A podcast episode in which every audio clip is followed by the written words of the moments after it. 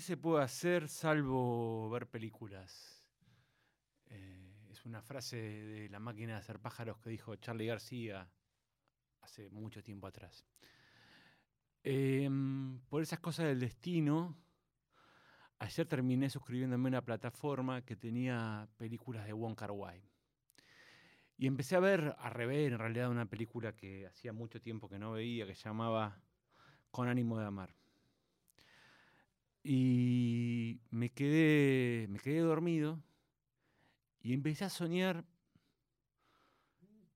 un sueño rarísimo.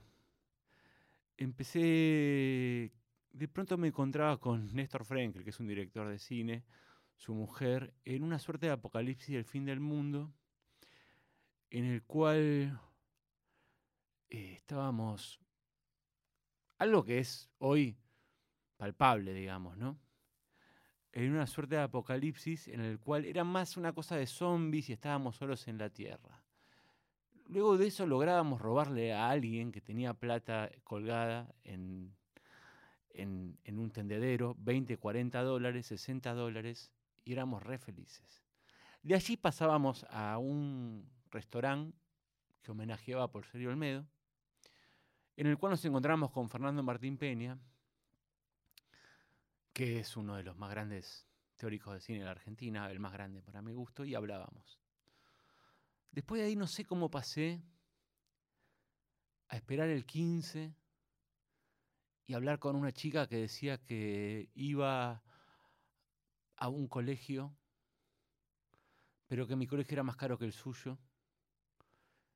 Y los 15 no paraban, pasaban uno tras otro, los 15 verdes, en medio de la ruta.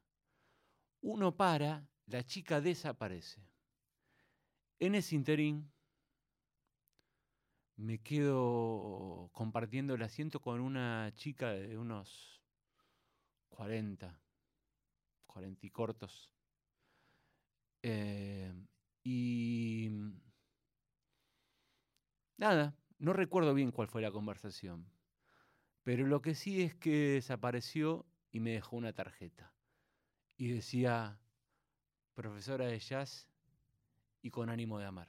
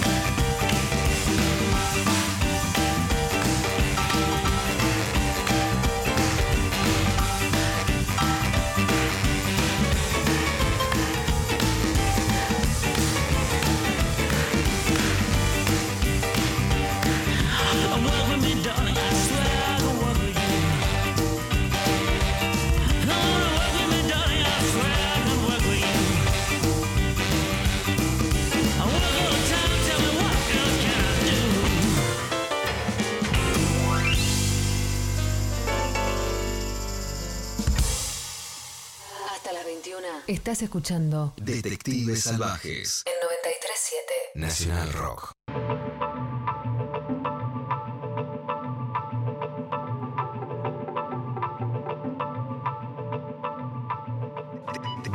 Detectives Salvajes hasta las 21 por Nacional Rock.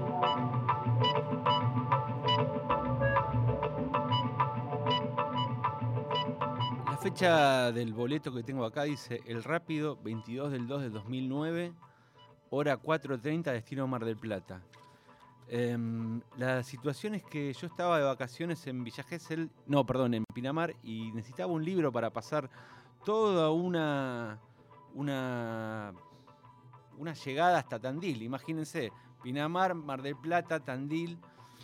Y fui a una librería que me gusta mucho y de pronto había encontrado una colección que se llamaba, em, si no me equivoco, Laura Palmer no ha muerto. Había leído El pornógrafo de Juan Terranova de esa colección y me había gustado mucho.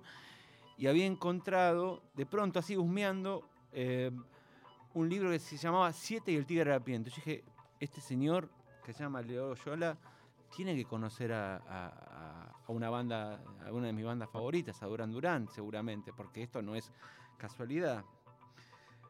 Eh, y lo primero que me sorprendió, eh, me lo traje porque dice, tenemos el agrado de invitar a usted al último concierto de la banda más talentosa proveniente del Reino de la Plata, de finales del siglo XIX, la gran orquesta del Gato Cabezón. Los músicos Simón, el Tigre Arapiento Lebón, los hermanos Sastre, Juan, Rogelio y la hiena, Andrés, Nicolás Rodas, el Rubio, y el pituco Enzo Maqueira, un amigo Enzo Maqueira, después terminó siendo, este, interpretando la milonga jamás cantada de su adiós a los escenarios.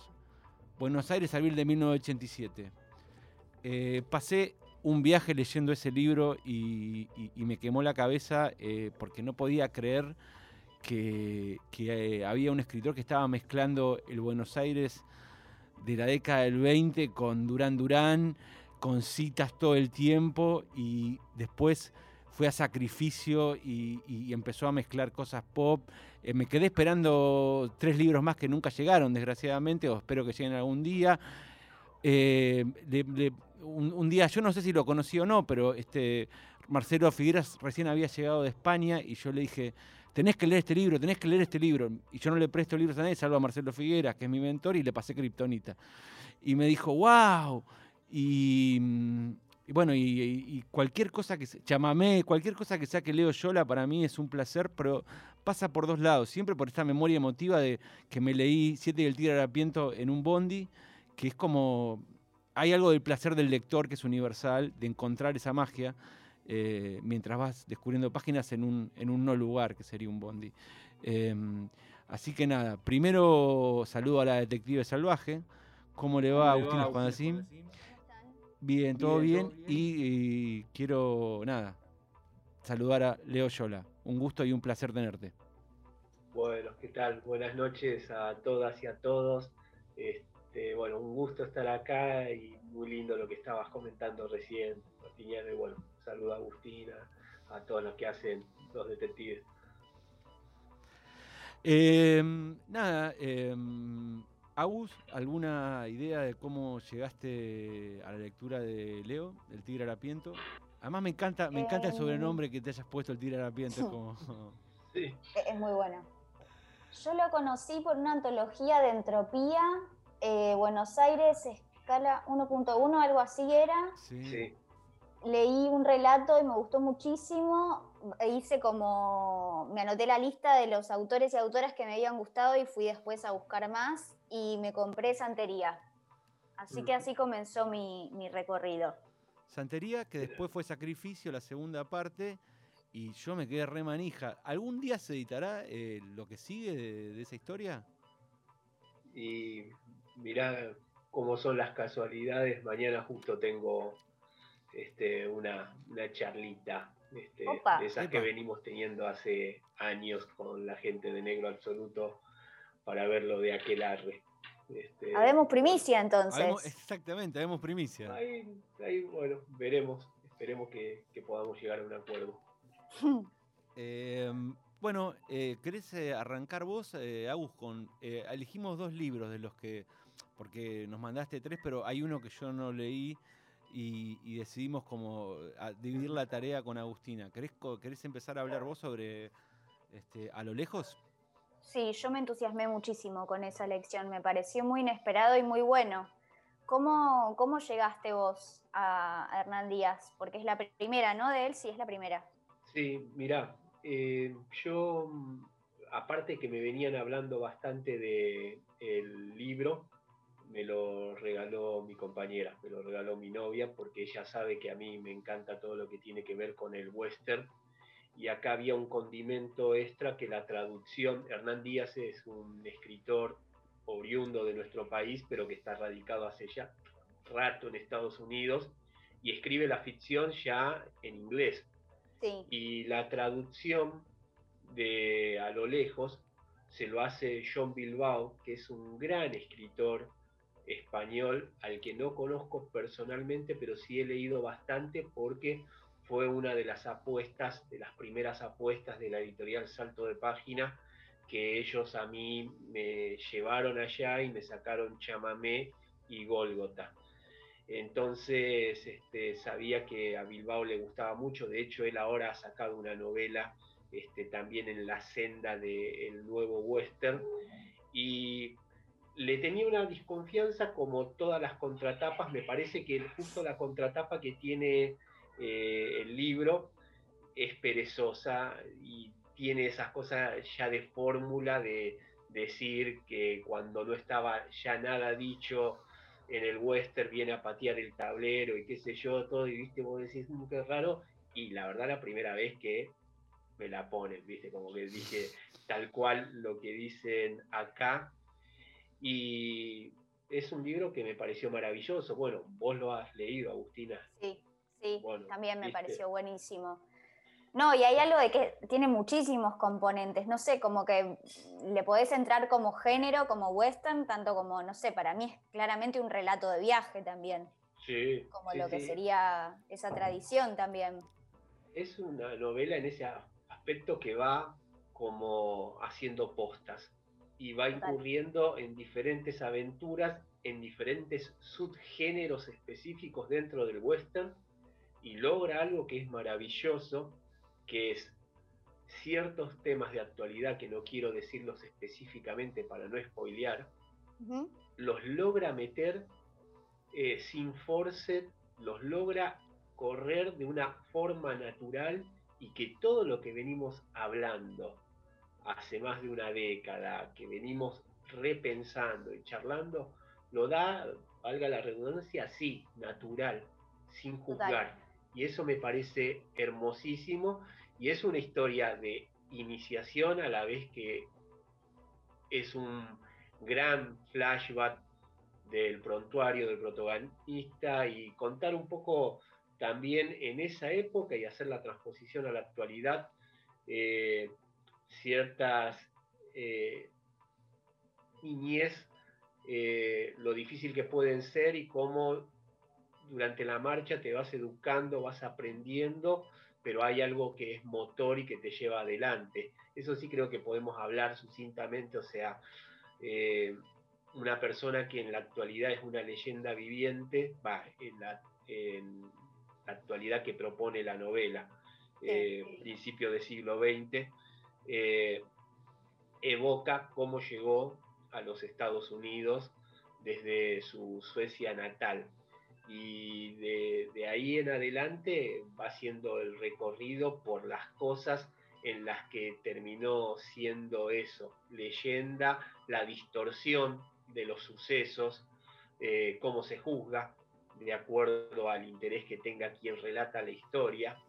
Y en eso me pareció bellísimo porque me gusta mucho el tema de los diferentes puntos de vista y de que el personaje, los personajes no sean enteramente buenos ni enteramente malos, que eso también nos tiene mal acostumbrado el género. Eso es Me algo gusta. de tu literatura, donde, digamos, o sea, yo lo, lo que, lo que pensaba, eh, por ejemplo, en Sacrificio, donde hay un policía que es bueno, y es difícil construir un policía bueno en, en- en- la literatura argentina, digamos, ¿no? O sea, eh, eh, es un policía querible, eh, y, yo pensaba en eso, o sea, siempre cuando veía, cuando, la Santería lo leí, en, no sé, en un, día, y ya tenía como todo el casting este, en la cabeza de, ser guionista, ¿viste? Y ya me imaginaba que el policía era Daddy Brieva, ¿viste? Como un buen tipo, digamos, ¿entendés? Eh, eh, eh, una cosa así, digamos, la construcción en tuya, en, los personajes, tienen esa cosa de que no son enteramente buenos ni enteramente malos, o sea, son como muy comprensibles y pensaba en lo que decía Agustina y no puedo dejar de pensar en Chamamé, que es, que es lo más cercano a un western clásico que escribiste, digamos, ¿no? Que, que, se nota mucho que, se, sea. Porque Santería también es un western urbano en un punto cruzado con la magia, digamos, eh, esa, esa, cosa del componente que a mí me encanta, que es como la, eh, todas las creencias de las clases trabajadoras, digamos, ¿no? Eh, está, está, la literatura de Oyola para mí está llena de escenas de películas, digamos, que, que vos las ves en la cabeza y, te estás imaginando la película. pero no, quiero, no quiero contar porque quiero que se acerquen a la literatura de Oyola y que la lean y que se diviertan, digamos eso a mí siempre me, es un piropo enorme, porque a mí me gusta eso, que el lector se haga la película con lo que yo estoy escribiendo. Entonces eso mismo que vos decís, que vos lo ves a Aguirre como Daddy Brieva, me encanta y a la vez este, yo ya no soy dueño de eso. Yo podría revelarte quién pensaba que, mm. que era, porque yo cuando escribo le pongo cara de gente conocida mía, es un mit, después a veces también pienso en actores, a veces también pienso en músicos o cosas así, y de ahí van saliendo, eh, pero ¿para qué te voy a decir cómo lo pensé yo? Para que lo dejes de pensar y de sentir como lo que te generó a vos.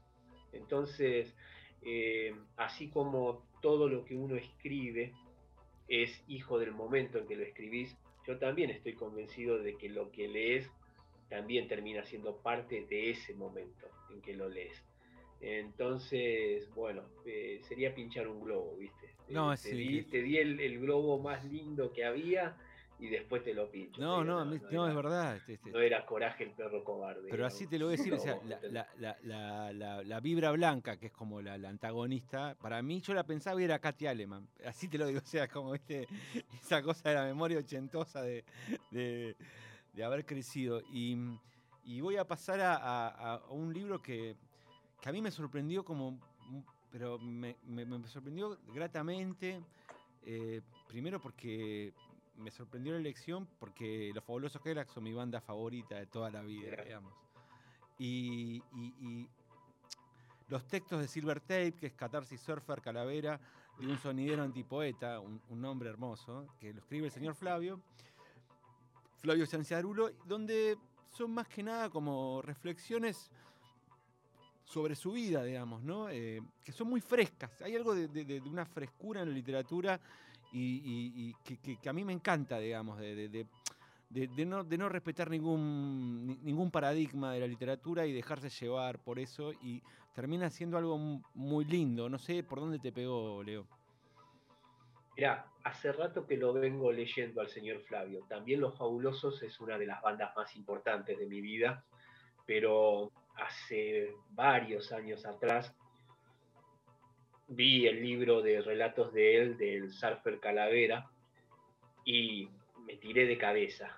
Eh, y me encontré con muchas cosas que me encantaron. Eh, el universo hacia el que él va y cómo coquetea con, el terror, pero vos eh, tocaste una palabra clave, la frescura que tiene para la escritura. Entiendo que él debe sentir muchas presiones cuando como cualquiera, este, con los fabulosos cuando salen ante un estadio lleno a tocar, y que por algo, viste ahí en los textos Silver habla de las bandas paralelas, cómo puede ir y tocar en el Salón Porredón o tocar con los hijos en Sotana, eh, la banda que tienen ellos juntos, y ser, sentirse más libre. Y a mí me parece que eso lo vuelve absolutamente genuino en su literatura él no, está esperando que lo reconozcan como escritor. Y es un escritor hecho y derecho. De hecho, eh, creo que los textos Silver Tape eh, para mí son tan importantes como en su momento haber leído mientras escribo de Stephen King. Porque es absolutamente genuino y no oculta nada. Y él te dice, yo las cosas las hago así. Y no es que te está dando una fórmula, sino que es lo que él tiene, lo que él quiere dar y lo que a él le sirvió. Fíjate si a vos también te sirve, si tenés ganas de hacer esto. Pero después hay algo que es para esa alquimia ineludible, que es vos mismo. Entonces, hay un texto para mí que es gráfico de él, que está buenísimo, que se llama Radiografía, que él cuenta que fue a ver al médico en Monterrey, que el médico le sacó una radiografía, la miró unos minutos y después le dijo, lo que encontré es esto. Y empieza a enumerar en cuatro o cinco páginas todas sus influencias, y me pareció de una belleza, viste, cuando vos decís, ay, ¿por qué no lo hice yo ese texto? ¿Por qué no, y a la vez, Y a la vez algo tan simple, ¿no? Como decir, fui, fui y esto me salió y aparece, no sé, acá lo tengo justito, digo, para decir, Mar del Plata, Luna Roja, Cruz del Sur, Kiki Guay, Eddie Cochran, Los Lobos, Ed Kennedy, Kurt Vonnegut, Cafrune y, sigue, digamos, y sigue. Y, toda la mezcla, toda la mezcla increíble que tiene. Entonces, eh, eso a mí me parece que también es honesto. Y también, para los tiempos que corren, es genial esa honestidad. No, no es que soy un root boy todo el tiempo, no es que hago esto, a mí me, interesan un montón de otras cosas. Y bueno, y eso, la, literatura del señor Flavio, a mí me, me encanta y creo que este es el texto más definido porque también a la vez trabajó puntualmente con un escritor, editor, como Dani Flores, que los otros textos también han intervenido editores, pero que lo han dejado por ahí más que que fluyera. Y nada, ahí tiene, por ejemplo, un, texto en el que cuenta que tiene un archivo de un libro de poesía que le puso poesía clayera que no se anima a publicarlo. Desde acá le rogamos. Sí, yo le, por favor, sí, por favor. Por favor. Sí, sí, porque va a ser bellísimo, seguro, seguro que tiene música. Estamos hablando de, del autor de Vos Sabés, ¿me Sí, sí, sí. o sea, ¿cómo no va a tener también poesía para, escribir, no, seguro. Em, y hablando de, nada, te, pasamos como, viste, eh, hablando del western, que para mí no deja de ser un western, no sé cómo lo verá Agustina también. Em, Corazón Loco, Crazy Heart, la película que elegiste. Em, creo que en el fondo sigue siendo un, hay una forma de western que tal vez Clint Eastwood la empezó en los 70 como como que hay cierto, vos ves un hombre con un, con un sombrero y digamos lo ves bajar de una de una em, camioneta estartalada y tranquilamente puede ser un caballo cansado, eh, digamos, eh, a Jeff Bridges.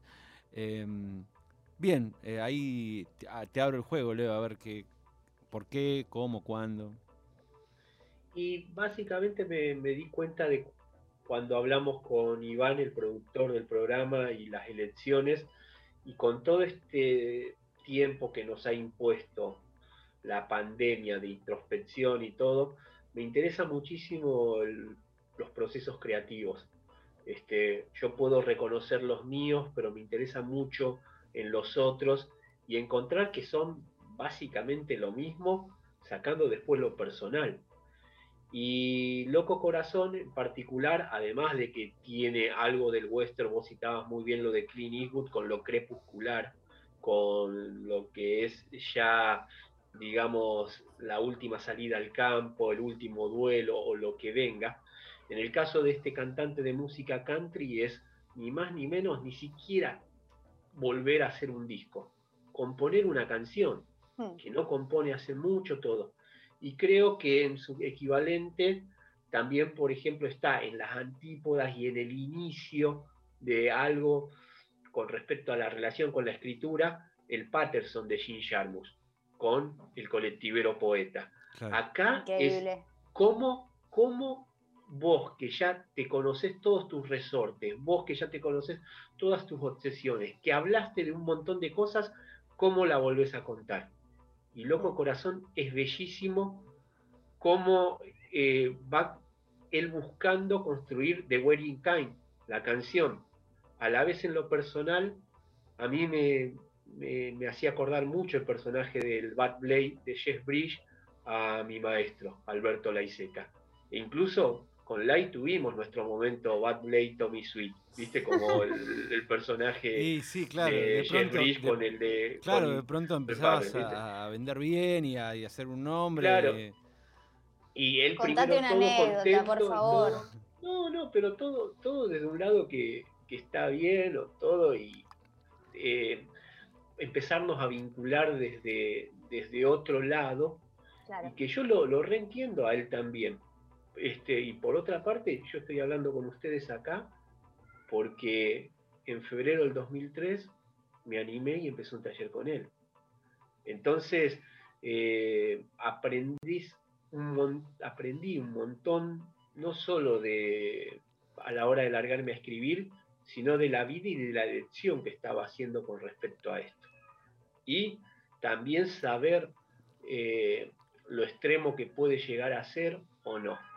Entonces, este, acá es necesario mucho, mucho para ponerte a escribir la, soledad este, y estar ahí. Y podés llegar a estar muy cómodo, pero no está bueno que termines siempre en eso. Y muchas otras cosas con respecto al oficio, con respecto a la gente y tu obra, la gente que lucra con tu obra. Entonces yo he visto mucha manipulación sentimental sobre el maestro Laiseca con respecto a eso, todo. Y uno, por códigos o por cosas así, decís, este, también debería hacerlo. Y por otra parte, veo también cómo terminó él todo y digo, no, a ver, no. Voy a sentar y voy a negociar lo que a mí me corresponde. No me voy a poner en estrellita, no me va a salir eso. Pero sí mi laburo y tener las cosas que, están ahí. Pero bueno, volviendo a, Loco Corazón. Pero es un poco también, es, eh, es un poco la posición de Jeff Bridges en Loco Corazón también, este, esto que estás diciendo vos. Yo quiero, quiero que me paguen por mi canción, por mi Hay algo ahí de como de, también de, esa actitud, digamos. Sí, pero no es tampoco hacerte que la tenés clara o lo que sea. No, no, Hay no. algo que vos tenés, viste, adentro y que te conspira. Te conspira contra vos mismo porque con tal de lograr hacerlo, lograr escribirlo y todo, agarrar sí, sí, decís sí y después ese sí te termina perjudicando a la larga. Pero ese momento en que lo lograste, en que lo hiciste, no te lo quita nadie. Nadie. Y bueno, cuando te quedas solo con, eso, muchas veces después la, la pasás mal, ¿viste? yo nada, veo cómo terminó él. Me gusta investigar muchísimo de un montón de cosas. Eh, la otra peli que elegí justo para hablar eh, y la volví a rever porque se vuelve una película favorita mía es Coffee and Cigarette de Jim Jarmus, sí. en la que él cuenta en episodios, 11 eh, episodios, casi la misma historia entre 1986 y el 2003 y vos te das cuenta cómo lo va este, mejorando o calibrando o probando otras cosas y cierra con la mejor que es con dos no actores que no están improvisando, que tienen un diálogo y que es increíble cómo ese diálogo se fue modificando a lo largo de los años, a lo largo de las parejas que iban probando, incluso con Kate Blanchett que interpreta dos papeles a la vez, todo, y es genial. Pero me colgué y iba por ese lado porque te decía, arranca con la versión original de Louis Louis, una canción de Richard Berry del año 55, que después le hicieron hiper popular, eh, Joan Jett and the Black Hairs, eh, Motorhead. que, la eh, solía tocar, que la solía tocar en, en Joy Division fuera de fuera de set, digamos, nunca está, no está en ningún disco, pero la solían tocar siempre, cerraban con Louis Louis. Tal cual, es impresionante todo. Y cierra Coffee and Cigarette con el cover que hace Iggy Pop en el 93 para American César. Eh, Richard Berry no cobró un mango de esto, porque en su momento, eh, cansado con la discográfica para que le diera libertad para poder hacer otros proyectos, en el 59 todo lo que había hecho hacia atrás se lo cedió. Mm. Y es un tipo que murió en mitad de la década del 90, en la pobreza, cuando Louis Louis la cantó todo el mundo, tuvo una cosa, todo, y que el tipo merecía eh, ese dinero. El reconocimiento lo tenía. El reconocimiento, o sea, eh, todo este tipo de banda y todo, también conscientes de esa historia, de ese colega, de ese compositor, la cantaban y de vez en cuando también contaban la historia. Entonces, acuérdense que detrás está este tipo, estas cosas, y que hay que también correr un poco eso. El negocio, bueno, porque vos querés ser lo, a lo que te dedicas todo el tiempo, pero también lo que te corresponde. Yo no me voy a hacer millonario, con plata sería un desastre, está todo bien, pero por lo menos, viste, estar en cero. Lo que quiero de acá hasta que me toque ir de gira es estar en cero. No deberle a nadie, pero tampoco que a mí me deban. Mm. Entonces, nada, perdón, uno se disgrega. No, no, es interesantísimo. Y es así, pero volviendo a lo de también Loco Corazón, lo de Bad Blade y eso, es, es ese tema, ¿viste? Me, me parece que está bueno también que te puedan bancar los tiempos que vos necesitas este, para sentirte en paz. También está bueno una figura de que te agarre y te diga, basta, eh, basta porque ya estás buscándole el pelo al huevo, ya terminaste, está bueno esto. Cuando es honesto, mucha gente es, lo quiero para el deadline, lo quiero para tal cosa. Y, no, y, ahí, y ahí, juega fundamental el papel de Robert Duval, ¿no? Como eh, hay el papel de Robert Duval. Hay una escena que, que, es como muy tranquila, que son ellos dos en el pescando, hablando de algo que es importante, que es la relación con su hijo que no vio, pero es como son pequeñas frases y lo que está ahí, lo que vos estás viendo es un hombre sosteniendo la amistad y sacándolo adelante, digamos. Es, el papel de Duval es como muy querible este, en ese punto, es como eh, su guía, el, padre que no tiene. Y vuelvo a pensar en que también hay una sincronización entre estos personajes que, son personajes con, la belleza de la rotura, digamos, ¿no? Son todos personajes rotos y bellos, y que hay algo de, de, las cuentas impagas que está en la literatura de Leo Yola de los personajes siempre. Me parece que también hay algo que juega ahí, no sé cómo lo ves. Y que está, perdón, también en Coffee and Cigarettes hay algo también en esos personajes, esas conversaciones. Totalmente.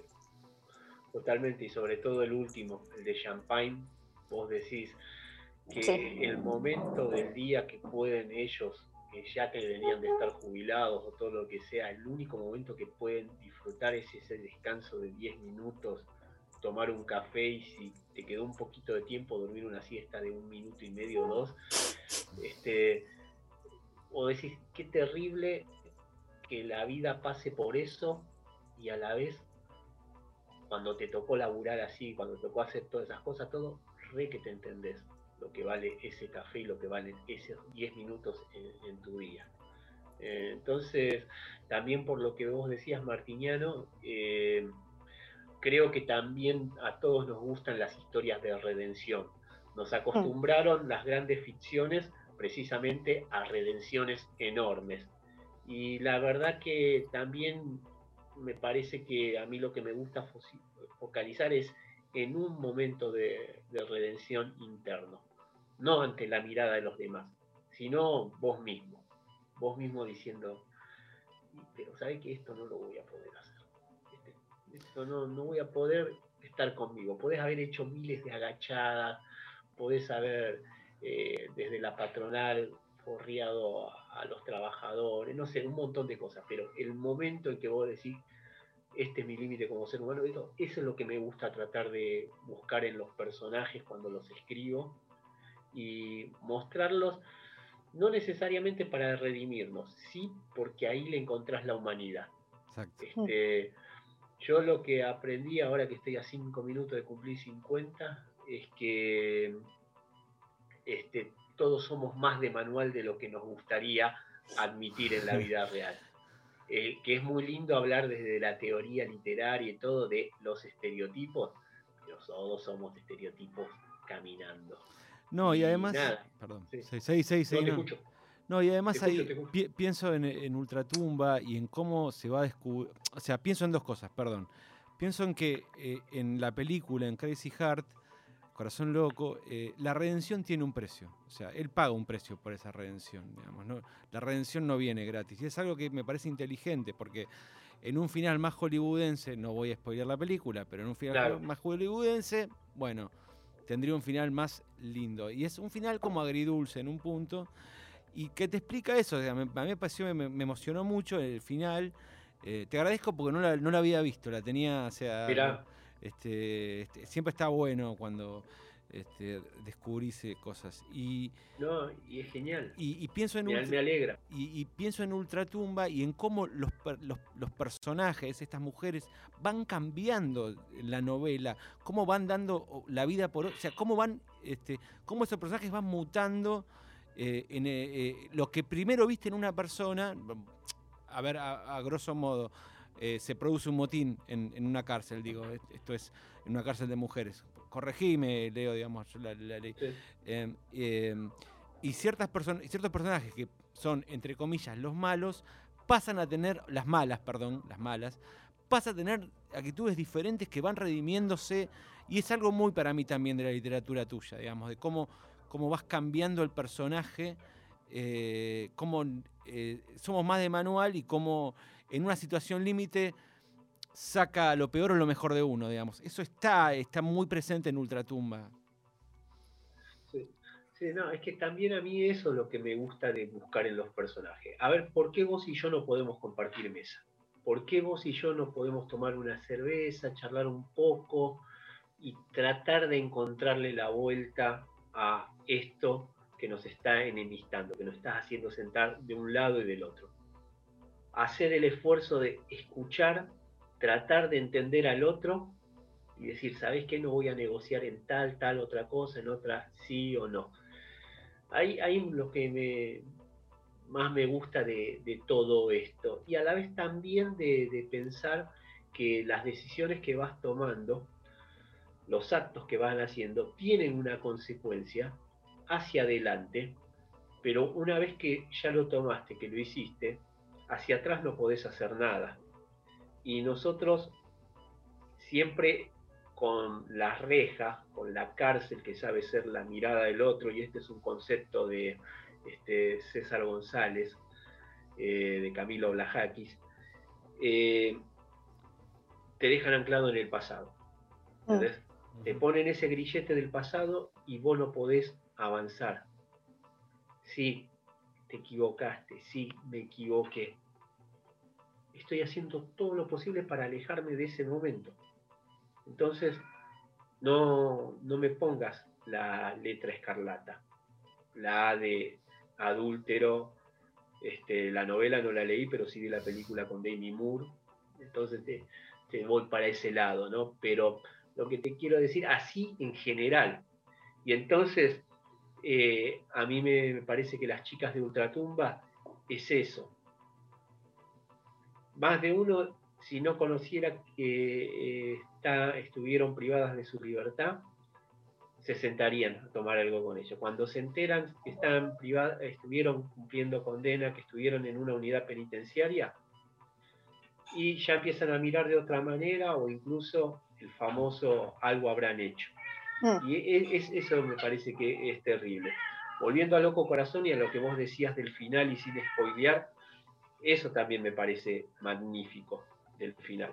Él paga un precio por sus equivocaciones pasadas, paga un precio también por las decisiones que ha tomado y entre todas esas deci- decisiones, las erradas y la, la que no está errada, volver a escribir, volver a concentrarse y lograr una canción, eso lo mantiene seguir adelante, eh, siguiendo adelante.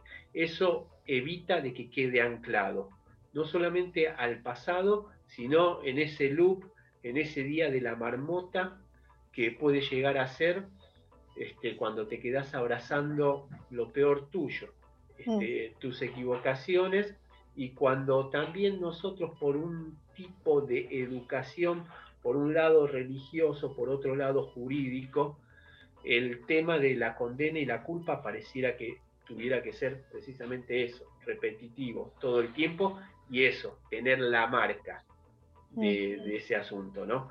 Es un poco el Apache de Brad Pitt en Bastardo sin Gloria, Claro. Aldo Rein diciendo, sí, pero vos te vas a quitar el uniforme y yo quiero que te vea la, la gente lo que supiste ser. Mm. Y bueno, ahí no va con el cuchillo de marca la esvástica. Y vos decís, bueno, eso es ficción, es Tarantino, te podés reír todo, después pensarlo en profundidad.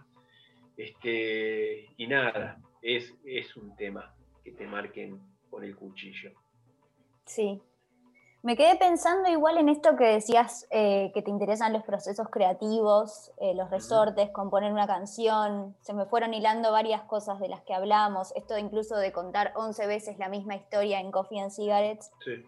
Pensaba, ¿cómo te llevas vos con eso de, de- a la hora de, de escribir? ¿Cómo, cómo es eh, el problema de no repetirse?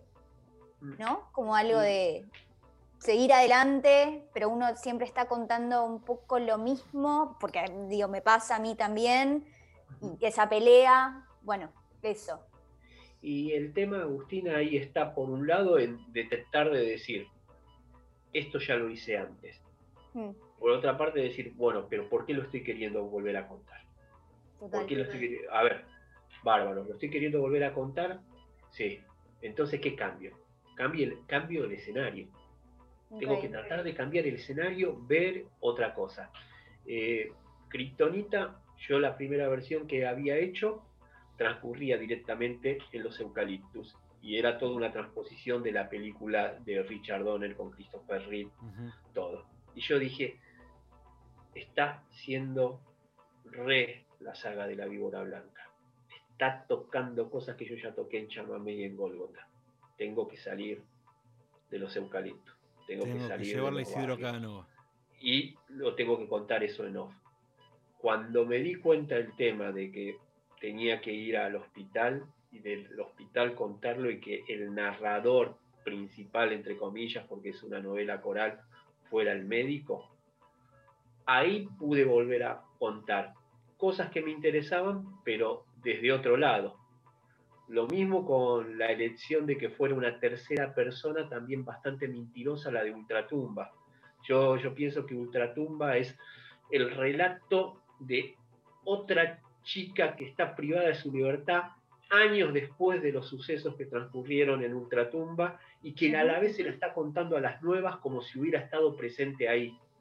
Este, y incluso puede ser una de esas nuevas que se lo está contando después posterior y cómo se va agrandando todo, cómo todo va teniendo remate y cosas que no es lo que ocurre en la vida real y que nosotros al trabajar con la ficción está bueno que juguemos con eso, que tengamos en claro. Yo también siempre sostengo lo mismo. Yo en una novela, por más que esté 200 y pico de páginas con un personaje, en su línea histórica estoy contando un segmento. Total, sí, sí, sí. Hacia atrás pudo haber sido personaje secundario, pudo haberse eh, sido el villano, o pudo haber sido el santo, lo que fuera, pero me gusta ver esos recortes y nada, aprender de eh, los otros procesos creativos, no solo para sentirme identificado, vivir una vivencia del eco con respecto a esas cosas, sino también para tratar de pensar yo desde otro lado. Después que termine para el lado de la oralidad, porque es algo de lo que más me gusta, después que termine apelando a, mi prontuario, a cosas del pasado, a gente que conocí o lo que sea. Y sí, eso va a ser inevitable, pero mientras me parece que está bueno tratar de nutrirte, tratar de hacer cosas, probar cosas nuevas. Este, y eso, tener gente que también te vea y impacte, no impacte, guste o no, y que tengan también este, los laureles como para decirte, no fue un cole, no, no, no va, este, y que vos también te la banques y digas, listo, se archivó. No, Sí, viste, sí, sí. todos lloramos después, ¿eh? fueron tres, cuatro meses y vos me decís que no sirve. Estoy re enojado con vos, después me enojo conmigo y cosas, pero bueno, va, va así. Leo, Es ¿estás. ¿estás escuchando eh, lo que suena de fondo? de educación sentimental. Contame un poco, estuve, estuvimos con Agustina investigando. Esto es Ítalo Disco, digamos, por, eh, esto es. Esto, es- esto lo bailabas eh, eh, eh, allá. en el- Sí. se- se baila- Contame un poco por qué elegiste, porque no es ni un artista, es un compilado. Eh. Te dejo todo a vos, Oyola, para que cuentes. Sí. Bueno, cuando empezaba yo a ir a, a bailar, o por lo menos a bailar ahí en el barrio, sacando el rock and roll y la música que se escuchaba en la época, eh, lo, lo que estaba, no sé si de moda o porque la verdad que en otros lados no me han hablado con ese amor de lo mejor de Gapul, que era como un sello y en el que se ellos llamaban eh, mini versiones de los temas, pero en realidad eran enganchados. Yo lo tomo también como educación sentimental porque las tapas eh, eran este, subidas de tono, tapas que hoy no, no existirían Sí, en la sí, época. sí. Hay un artista eh, que me gusta, eh, Saint Vincent, que se burla de todo eso y en Mass Education hace un juego como si fueran la- las tapas de lo mejor de Gapul. ahí estoy viendo ¿no? eh, el, que- el- que el vinilo de con, con esa onda. Pero la cuestión es que se bailaba de una manera particular. A mí, como bailaban mis primas, las chicas del barrio y todas esas cosas, y cuando me enseñaban a bailar así, me encantaban. Y las primeras veces que ya fui al Jesse Jane, bailar, o sea, así como estaba la tribu urbana Rolinga, que en ese momento ni sabías que era tribu urbana Rolinga, ni que era este, Stone, ni que eran ricoteros, todo lo que sea, estaban los gapuleros. Y ¿Vos eras un gapulero? ¿Vos te considerabas un gapulero? No, no porque no curtía el tipo de pilcha de eso todo, pero sí me encantaba bailar y eh, tuve una propuesta para Gourmet Musical de hacer un libro sobre música. Yo leo mucho sobre música, me encanta, y fue un piropazo ese. Y Leandro Donoso me decía, de haberme leído a mí, escribí sobre Bon Jovi o sobre la Creedence o sobre Bruce Springsteen y yo ya leí mucho sobre ellos y no pensaba que podía aportar nada. Pero sí le propuse hacer un libro que se llame Spaghetti Western, italianos que sonaron en Isidro Casanova. Me muero, me muero. ¿Cuándo sale Claro. eso? ¿Cuándo sale eso ya? Y si, si lo termino ahora para junio, julio, por ahí tenemos suerte para Navidad. Y, y en Pero Navidad, tengo lo, tres etapas, viste, ahí y en en, Navidad ese, lo venís a en ese presentar. libro. lo venís a presentar acá. Sí, de cabeza. Y bailamos. Y bueno, ves, ahí está Sabrina, voy, todo, bueno, hay todo un montón de cosas previo a la Z95. Agustina, esto no sale en los manuales de historia, todo, pero No, tampoco no, no. una parte que, que haya sido muy necesaria. Pero bueno, a mí, por ejemplo, me era alucinante que ahí en el barrio que estaban gestando, el barrio Los Pinos, de que los primeros que llegaron ahí y todo, se rompieran el lomo laburando de lunes hasta el mediodía, a la los sábados ayudaran a hacer una pieza o un contrapiso y a la noche todos a bailar. Rafael Acarrá, ¿viste? Nada, yo pensaba, una colectividad de paraguayos, escuchando a una italiana. Este, ahí era todo un crisol, un quilombo, que ese tipo de música me, me fascinaba. Y eh, ahí apareció, en lo mejor de Gapul, está el texto, se lo di a página 12 para el verano 12, un anticipo de este de Gourmet, que es eh, todos los títulos, porque a mí me gusta también la política de titulación sensacionalista cultural que remita a cosas para que después la gente vaya a leer y todo. Y escribí un texto que se llama Todos los hermosos caballos sobre Valentino Monamur, que es una de las canciones de acá, porque investigando para esto eh, encontré que todos los artistas italianos, como era música que se pasaba en Ibiza y que después terminabas bailando en una villa en Casanova, ¿me entendés? Pero todo de diseño para otra cosa, eh, se tenían que poner seudónimos ingleses. Y el cantante de Valentino Monamur se conoce como este, Alan Ross, pero el nombre real de él parece joda, pero es verdad, es Máximo Respeto. No, buenísimo. estamos hablando de un italiano. Entonces yo pensaba, hice un texto sobre eso y sobre el máximo respeto que hay que tener para leer y escribir. Y eh, nada, va, va por ahí. La última parte de ese libro son todos los que le debemos la canción del Mundial de Italia 90, Eros Ramazzotti. Laura Pausini y todo. Y tengo un amigo, escritor, Nicolás Ferraro, que en el 2007 él se dedica también al policial y estuvo nominado en la Semana Negra de Gijón al Hamet. Y fue allá y me dijo, estoy en una disquería que tienen de todo, tráeme, eh, ¿qué querés que te lleve?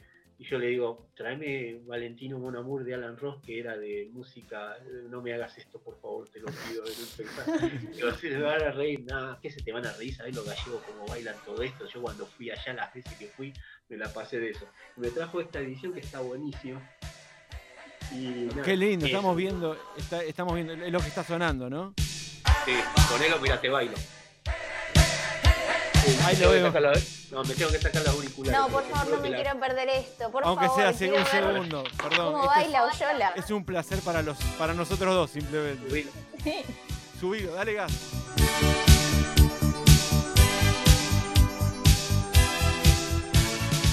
Ahí vemos, ahí vemos cómo en su máximo esplendor Oyola hace pases ochentosos de una manera exquisita, moviendo las manos este, y sacando todo, todo, todo su amor hacia el gapul afuera. Está enajenado, es un boxeador, No. es un boxeador de gapul, es un boxeador transpirado después del, do- del round 12. Este, eh, sos todo, Yola. Eh, creo que Tuvimos un gran privilegio. Tuvimos Damos un gran fe que privilegio. es un gran bailarín. este, Es verdad. mucha- creo que no. eh, Memoria emotiva. Sony 57, creo que no hay nada más que pueda cerrar con esto. Solamente creo que hablo por mí, por Agustina. Eternamente gracias por este programa. Eternamente gracias. Em, Y lo digo sinceramente. Ah, no, no, en serio, de corazón, a ustedes dos, Agustina, Martiniano, sobre todo a Iván, gracias porque estos espacios son auténticos. ¿Viste? Entonces ya desde el momento que se contactan con tiempo, que notás que han visto medianamente algo de uno, y no lo digo desde el ego, sino porque podemos hablar de, miren todas las cosas que hablamos, satélites, de eso, todo, uno lo pasa re ¿Viste cuando te llaman el mismo día y te dicen, che, somos fan de tu obra, todo, podemos hacer la nota ahora en dos horas y vos decís, "Mm, esto ya me huele mal, ya el, el primer saludo de, hola Leandro, ¿cómo estás? hola Loyola, que esto y aquello, y vos decís, bueno, nada. Y el domingo a la noche y otras cosas, ¿viste? Y nada, y más esta época, todo, yo la he pasado muy bien con ustedes, si les sirve también a la gente para ir a buscar Coffee and Cigarette, ni hablar Mañana, que, a lo ma- lejos. mañana cuando lo subimos, del señor Flavio, ya estamos. mañana cuando lo subimos hago que Iván te pase por si lo querés tener y esas cosas. Eh, programa. El programa. La pasamos muy La bien. pasamos Capaz muy que bien. sobrevivimos los tres al suicidio del domingo, Sí, ¿no? sí, sí, hermoso. Yo, sal- yo me salvé. Yo la es pasé. contra, eh, contra el domingazo. es- Si sabía que Sí, bailaba, sí. me hubiera vestido. ¿eh? eh, No, estuvo muy bien igual. no, la campera a mí me Somos estuvo muy bien. privilegiados. Leo Yola, enorme gracias por todo. Agustina, un A beso ustedes. grande. Eh, esperamos verte en vivo cuando pase la tormenta. Sí. Y vamos a bailar esto. ¿eh? A full. Por favor. Mungurta.